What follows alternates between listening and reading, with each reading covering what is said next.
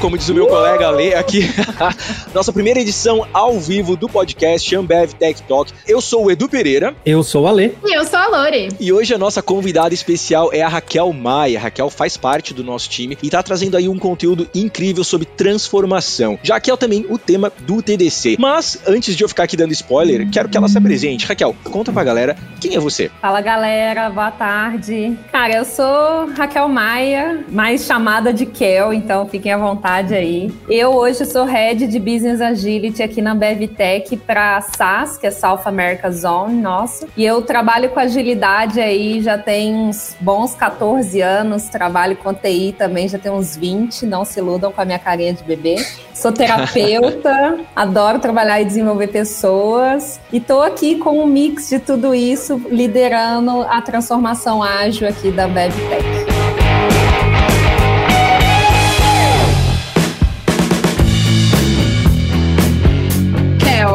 Um pouquinho pra gente, assim, por que, que gigantes como a Ambev estão voltando os seus olhos aí pro universo de tecnologia? Cara, vocês não mandam mal, né? Já chega logo com uma pergunta os, gigante. Os dois pés. é isso, entra com os dois pés. Cara, por que que as gigantes estão olhando para a tecnologia? Eu acho que a resposta para isso é porque o modelo de pipeline industrial, embora poderoso, robusto, consistente, ele já está ultrapassado e a gente já sabe disso. Em que sentido, né? Cada vez mais o mercado tem demandado personalização. Então, o modelo de pipeline industrial tradicional, ele é um, voltado para um mercado massivo, né? Então, a gente atende o mercado de forma massiva. A gente produz, a gente tem um, um campo industrial muito grande, a gente produz muito, isso faz a gente ter preços competitivos, a gente ganha share, mas hoje cada vez mais existe uma necessidade de personalização. Então, quando a gente fala de foco no usuário, foco no usuário tem a ver com foco nas necessidades necessidades específicas desse usuário, desse grupinho de usuários. E é por isso que as cervejas artesanais, por exemplo, no nosso nicho, vem ganhando tanto mercado, né? Porque elas atendem necessidades específicas. Não é tão massivo, mas é bem personalizado. Não tem jeito de falar de personalização sem falar de tecnologia. A gente não dá conta. Então, até que vem como um, uma mega capability e um super caminho para possibilitar gigantes como nós, né, como a Ambev, uhum. a conseguirem se adaptar às necessidades do mercado, entendeu? Ah, que legal. E agora eu quero saber então, e o que, que a gente está fazendo para acompanhar todo esse universo de tecnologia, toda essa onda de tecnologia que é tão importante, que a gente entende a importância. O que, que a gente faz para isso? Nossa, cara. Dá uns spoilers gente... aí pra gente, Raquel. Muitos segredos, a gente quer saber bastidores. Ó, oh, eu acho que eu vou começar olhando para essa musa que está aqui na minha frente, dona Lorena. Eu acho que a primeira coisa que a gente faz é garantir um time foda. E fazendo um parênteses rápido, né? Esse nosso mercado não tá fácil para ninguém e garantir, reter os nossos talentos talentos e garantir que as pessoas queiram estar junto com a gente para construir essa transformação, acho que é o primeiro passo. E a gente tem um time foda fazendo um trabalho incrível nisso. A gente vem se reinventando também bastante para isso. O que, que a gente faz para isso? Eu acho que o segundo passo é manter a cabeça aberta e manter a resiliência. E esse eu acho que é um dos grandes pontos fortes que a gente tem na Ambev, porque a turma é todo mundo muito novo, mesmo quem é, tem muito tempo de casa entrou muito novo na companhia e é todo mundo muito novo. Então então a galera tá aberta e falou assim: tem que mudar, Tchum, já estamos mudando e a gente que corra atrás de, de conseguir se estruturar, né? Então a, a gente tem coisas. E tem um monte de coisas internamente, né? A gente muda o modelo de negócio, a gente reúne as estruturas, os VPs, os diretores, muda tudo, remuda de novo e ajusta e corre para lá e corre para cá. Eu acho que sem essa resiliência e sem as pessoas comprando a transformação com a gente, não daria certo. Muito bom, muito bom. E conta aqui um pouquinho pra gente qual que é a importância da adoção das metodologias ágeis nesse processo de transformação todo. A gente está falando o tempo inteiro de mudança e o ágil vem como uma forma, um caminho para a gente responder bem às mudanças e ter as mudanças como uma amiga do nosso dia a dia, né? Então, como que a gente ensina e mantém o nosso time constantemente com esse mindset, estar aberto e adaptando-se às mudanças? Eu acho que esse é um ponto principal principal, mas falando de uma forma um pouquinho mais tangível. Se a gente olha assim, a Ambev está olhando para o mercado e ela está querendo acompanhar a transformação digital. O que, que ela está fazendo? Um dos grandes movimentos que a gente, enquanto companhia, vem fazendo é transformando o nosso modelo de negócio e a gente é cada dia mais uma empresa de tecnologia e mais uma plataforma que conecta e resolve problemas aqui do ecossistema do que uma indústria que produz cerveja, refrigerante, né, bens de consumo. Então, se a gente para para pensar, cara, a gente está virando uma mega plataforma, não uma, a gente está virando várias plataformas grandes e robustas. Cara, não tem jeito da gente falar em construir essa transformação com um cronograma Gantt, sabe? Planejando todas as etapas. Modelo então, cascata nosso... tal, não caberia é, ali, né? Não cabe, porque a gente está descobrindo as necessidades ao longo do processo, né? Que faz parte, porque a mudança é muito grande. Então, o que, que a gente precisa? A gente precisa que as nossas pessoas consigam trabalhar muito orientada a valor. Então, a gente não está num modelo mais onde alguém vai te pedir o que precisa ser feito. A gente está num modelo onde você vai assumir uma responsabilidade de um pedaço dessa transformação, vai ter que descobrir o que vai ter que ser feito, vai ter que organizar, gerir, entregar num tempo curto, com qualidade. E a melhor forma de fazer isso, que os métodos ágeis vêm nos ensinar, é como fazer isso, né? Então, eu acho que ele acaba estando no core do nosso ways of working para fazer isso tudo funcionar. E pensando numa companhia do tamanho da nossa, né? A gente está atuando aí, tem no mundo inteiro, né? Tá dentro do guarda-chuva da ABI e a gente tem é, separado em, em zonas e unidades de negócio, tem toda uma estruturação, várias empresas dentro desse grupo. Às vezes até tem algumas iniciativas que são globais, que seguem um determinado ritmo, porque tem que adotar um determinado padrão, enquanto as zonas às vezes tem até mais agilidade no sentido de velocidade mesmo, né? Para poder uh, desenvolver novas coisas. Como é que funciona toda essa comunicação com outros lugares do mundo? Como é que a gente consegue estar tá fazendo diferença para o mercado e como é que a gente se comunica com o restante do, do planeta aí? Caraca, Alex, como é que você quer que eu responda uma pergunta dessa? Vamos lá. Cara, eu vou responder até onde eu tenho visão, tá? Beleza, Provavelmente ótimo. existem visões maiores acima da minha. Como que a gente lida com essa, eu vou chamar assim, com esse paradigma de autonomia versus padronização, zona barra local e global? A gente está nesse momento discutindo muito esse assunto no que tange a gestão e governança das nossas plataformas. Então, até que ponto a gente dá liberdade para as nossas startups crescerem o seu modelo de negócio e qual que é o momento de embuti-las dentro de um modelo maior? A gente trabalha com um modelo modelo que é que a gente chama de seeding versus scaling. Uhum. Então, seed versus scale. Então tem a semente e aí a gente tem um framework nosso de trabalho que vai colocando as etapas de crescimento. E aí, claro, se a gente está falando de modelo de negócio, são etapas de crescimento de um modelo de negócio com as métricas atreladas que dizem quando que esse negócio alcançou um ponto de crescimento que vai virar exponencial, uhum. que a uhum. gente chama. Esse momento é o momento onde ela se integra no frame global. Até então, enquanto você está experimentando, testando, encontrando mercado, encontrando e provando seu valor, total autonomia. Você é um seed, você é uma semente. Na hora que essa semente começou a crescer, encontrou um solo fértil, você ainda é semente. Na hora que esse crescimento estabilizou e ele está pronto para pegar escala, aí você se incorpora na plataforma e usufrui de toda a estrutura,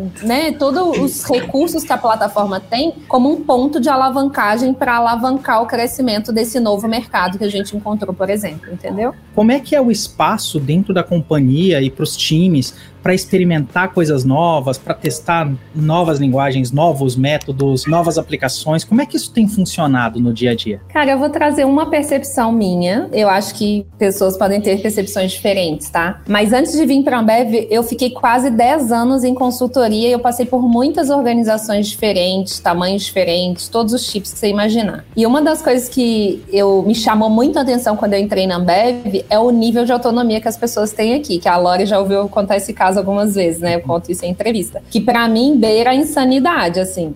É tanta, tanta, tanta autonomia e a gente é tão grande que a gente não consegue ter controle e gestão de tudo isso, né? Gestão acho que é uma palavra muito forte, mas a gente não consegue ter controle nem visibilidade de tudo isso. Hum? Então, é autonomia na veia, porque autonomia é essa. Você colocou aqui uma diretriz, umas restrições e deixa isso agora acontecer. É tanto que assusta, sabe? E aí acontece assim, de repente você descobre que existe isso que você não tinha a menor ideia.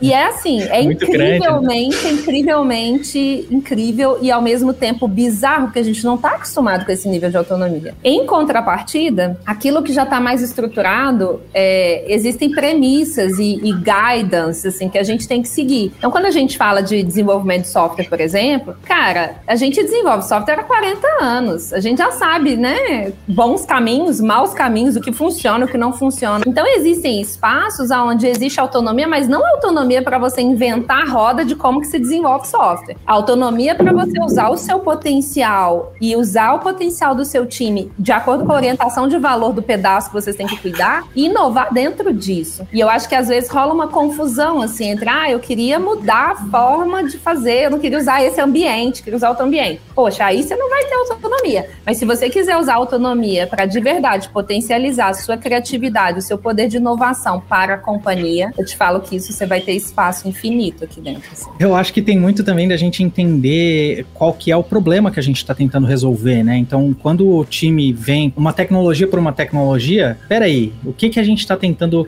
realmente entender? Então, muito do papel do UX que tem dentro dos times, né? E aquele negócio dentro da metodologia ágil, de a gente realmente tentar investigar, entender o tamanho desse problema e investir nisso para que a gente consiga realmente trazer soluções depois que a gente entendeu bem esse problema. E aí vem uma questão que eu pergunto assim, o quanto que a gente tem olhado para o lado da captura e análise dos dados na nossa tomada de decisão e como é que isso está funcionando nos times? Cara, vou ser bem transparente. A gente preza e persegue e acredita muito numa cultura data-driven. Isso é o que a gente quer. Só que ao mesmo tempo, se a gente parar para pensar, a nossa área de tecnologia, enquanto Ambev Tech, né, depois da fusão das duas empresas, é muito nova. Eu sinto que a gente tem muito trabalho pela frente para conseguir chegar no nível de excelência que a gente busca enquanto data-driven, mas a gente vem dando alguns pequenos e bons passos constantes. Então, cada vez mais os nossos times estão orientados a dados, agora cada vez mais os nossos produtos estão orientando, usando dados para tomar as decisões e orientar valor. Mas se você fosse falar assim, ah, de 1 a 10, ai que medo de falar isso, mas de 1 a 10, o quanto que a gente está, eu diria que a gente está em, sei lá, 3 para baixo, sabe? A gente está bem iniciando, assim, porque o potencial, quando a gente fala desse aspecto, né, de data driven, é gigantesco. Então, o 10 é uma coisa também muito grande. Legal. Você comentou um pouquinho de que a gente já está aí há 40 anos no mercado desenvolvendo software, desenvolvendo soluções, né? E de que aos poucos a gente tem se envolvido mais com dados, então a gente percebe que tem algumas mudanças ocorrendo no nosso modo de operar. Que outras coisas que você acha que a gente pode ir pontuar que destacam, né, a parte de transformação tecnológica da empresa, que você diz, ah, isso aqui são pontos de virada, né? Que outras coisas que você acha bacana mencionar? Cara, eu acho que as mudanças que a gente faz na nossa estrutura, elas são grandes pontos de alavancagem. Então, por exemplo, em menos de um ano, a gente saiu de um modelo onde a gente tinha uma TI como um centro de serviço compartilhado que atendia a Ambev inteira, para polos verticais de tecnologia orientados à nossa cadeia de valor, que são as nossas torres hoje tecnológicas, né? Então a gente tem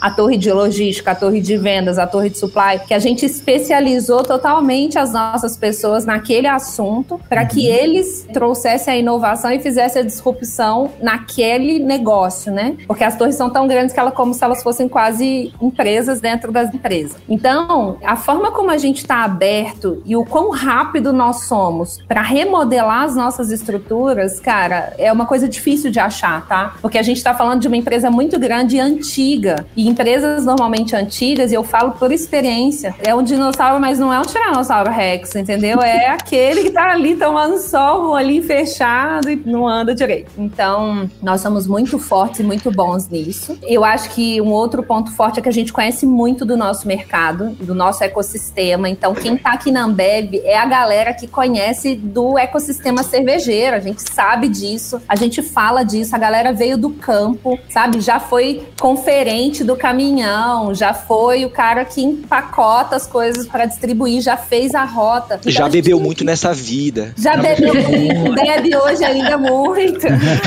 e eu acho que isso traz uma propriedade de negócio em muitos níveis, não só no nível estratégico, mas isso está distribuído em todos os lugares. A gente tem gente que já foi do campo, que sabe, que consegue falar de, com propriedade do nosso negócio. Então eu acho que isso também é um grande ponto forte nosso. Não, legal. Só um complementinho, até uma coisa muito interessante, uma curiosidade, né? A gente domina tão bem essa questão de, de como bolar um negócio, de como criar algo, que a gente tem até um programa chamado Voa, que é lindíssimo, Isso. lindíssimo, onde a gente ensina para ONGs como é o processo de gestão de um negócio, de gestão de um produto, como é que pode se evoluir. E, cara, é fantástico. Eu gosto sempre que possível da gente falar e relembrar dessas coisas, né? Ou o projeto AMA, né? Alexandre Mendonça Álvaro. Mentira, não é isso. É, é Mas o projeto AMA, que é o projeto da água, né?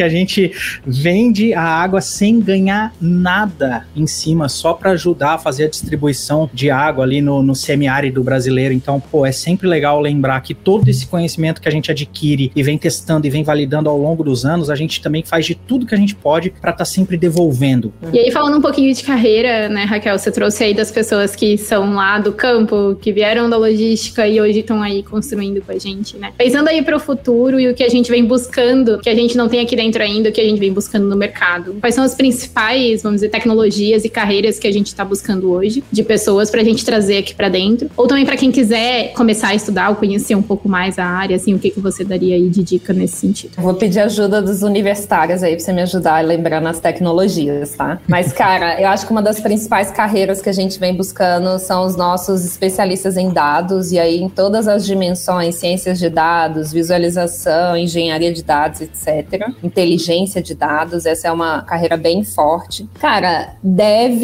é o nosso pote de ouro, assim. Então a gente brinca que a gente acorda, dorme, respira pensando nos nossos devs e como fazer os nossos devs felizes, porque eles são nosso coração, assim. Então, Verdade. a gente sempre vai estar tá buscando os melhores talentos de desenvolvimento e arquitetura do mercado. Produto é uma carreira que a gente vem expandindo bastante dentro da companhia. É uma carreira que, é, por muito tempo, só foi interna e agora eu sinto que a gente está começando a se abrir para trazer gente de mercado, mas foi um pipeline que a gente formou muito tempo internamente. Agilista, sempre, então. Uhum. Eu tava esperando, amada, você não vai falar de Preciso dos meus amados e amadas Agile Coach para me ajudar nessa transformação. E eu não sei, cara, são tantas, né? Eu acho que é isso. Não sei se eu esqueci de alguma. E aí deve, em tecnologia, eu acho que a gente tem das Uma infinidade. Assim, é. UX, UX, não esqueça da galera do UX, design, sim. Uhum. Cara, UX e design, a gente fez uma leva, assim, porque a gente é muito pouco na companhia e de repente, prum, estruturamos e a gente tem uma área bem robusta hoje em dia, né? Então foi bem legal esse movimento também. Toda a galera que também nos dá todo o suporte, né? Então toda uma parte de back-office, de DevOps, de infra, Nossa, tem sim. todo um universo SRE. relacionado à TI e ao suporte das nossas plataformas também, que é muitíssimo importante. Eu acho que a gente está sempre buscando aí. Excelente Isso ponto. Cyber security também é uma área nossa que está uhum. crescendo muito, né? Então, acho que tem assim, gente, espaço tem para todo mundo que quiser, você quer tem trabalhar aqui. opções, né? Eu acho que tem Venha.